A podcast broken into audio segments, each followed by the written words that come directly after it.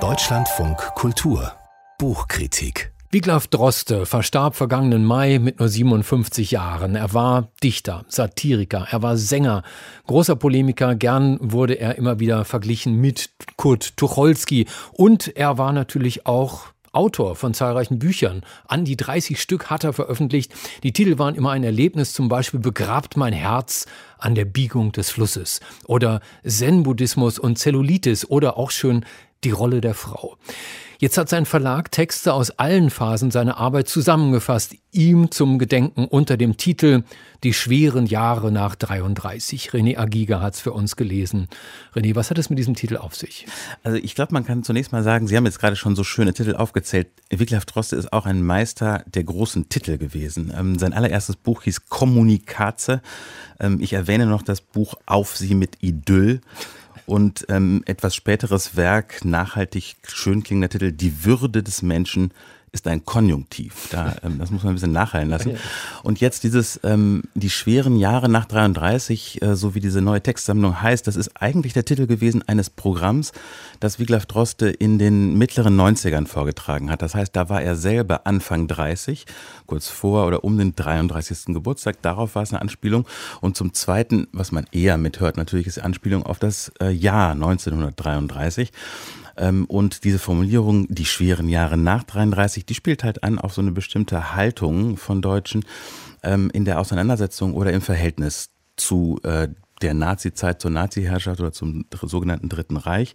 Äh, und zwar eine, die eigentlich das eher als Bürde für sich selbst nimmt, so ähnlich wie die dunklen Jahre, auch so eine ähnliche Formulierung, die eigentlich eher sich als äh, Opfer sieht dieser ganzen Sache und sich da so ein bisschen rausnimmt, die die Zeit betrachtet als etwas, das über äh, jemanden gekommen ist. Darauf ist es eine Anspielung und äh, das macht klar, dass in diesen ganz verschiedenen Texten äh, aus den Jahren 1988 bis 2013 äh, dieses Thema Nationalsozialismus, Nazis, Neonazis einfach tatsächlich ein roter Faden ist in seinem Werk. Tauchen die denn in dieser Textsammlung auch konkret auf, also die NS-Zeit oder Nazis als Thema? Ja, nee, also auf keinen Fall jetzt so historisch, dass er über die Jahre 33 bis 45 spricht oder schreibt, das auf überhaupt gar keinen Fall.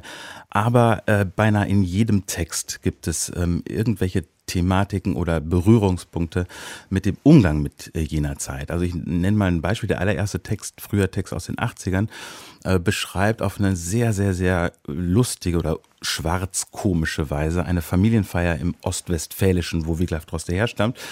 Ähm, und da gibt es die ganze Zeit erst untergründig spürbar und dann immer deutlicher, ähm, Gewalt, einfach verbale Gewalt, äh, die, die äh, eskaliert durch Unmengen von Alkoholkonsum und so. Und das hat natürlich was zu tun mit der dahinterliegenden Kriegserfahrung. Und dann ähm, kommt eine längere Phase in dem Buch, die äh, Texte aus den 90ern versammelt. Alles schon 20 Jahre her. Und das ist jene Zeit gewesen, in denen es die rassistischen Anschläge gegen äh, Asylbewerberheime gegeben hat oder aber auch äh, gegen äh, Wohnhäuser mit türkischstämmigen Menschen.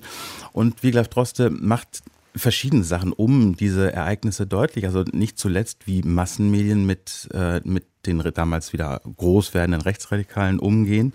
Äh, ein Text heißt Mit Nazis reden, heißt eine Frage, die wir heute wieder ähm, ganz scharf diskutieren, eigentlich seit die AfD im Bundestag äh, sitzt. Ein anderer Text heißt Den Faschisten Barolo bieten, da ist wieder sowas Sprachspielerisches Sehr dabei. Schön. Äh, und ein benachbartes Thema, das immer wieder auftaucht, ist der Umgang der Linken mit den Rechtsradikalen, dem Wiglaf Droste sehr, sehr misstrauisch und sehr kühl entgegentritt, weil da eben auch viel Bequemlichkeit eine Rolle gespielt hat. Sie haben es gesagt, die ersten Texte stammen aus den 80er Jahren. Da war Droste selber noch in seinen 20ern. Nun kommt ja niemand als reifer Autor auf die Welt. Wie wirkt das denn heute? Ja, also ähm, mein allererster Eindruck ist tatsächlich, dass die Texte durchaus Patina angesetzt haben. Es gibt da einen Abstand, den man nicht übersehen kann.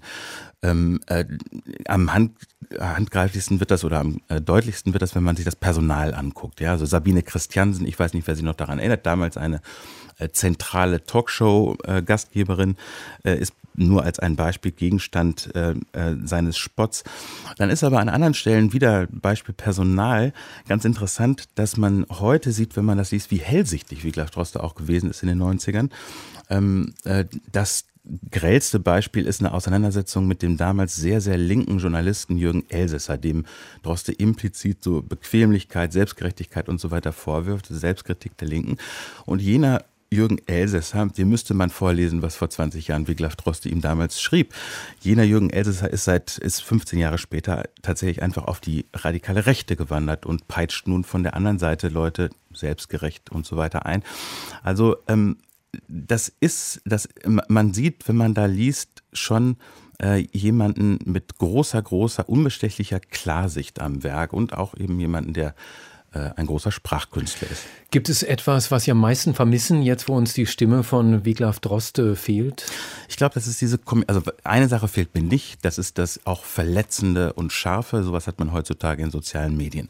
Was mir sehr fehlt, ist diese unvergleichliche Kombination von politischer Unbestechlichkeit äh, und großer, großer Sprachkunst und an einzelnen Stellen äh, auch persönliche Schwärmerei. Das ist ganz toll und unbedingt weiterlesenswert. René Agiga, besten Dank über ein Buch mit sozusagen einem Best-of von Wiglaf Droste, die schweren Jahre ab 33, erschienen in der Edition Tiamat. 304 Seiten kosten 18 Euro.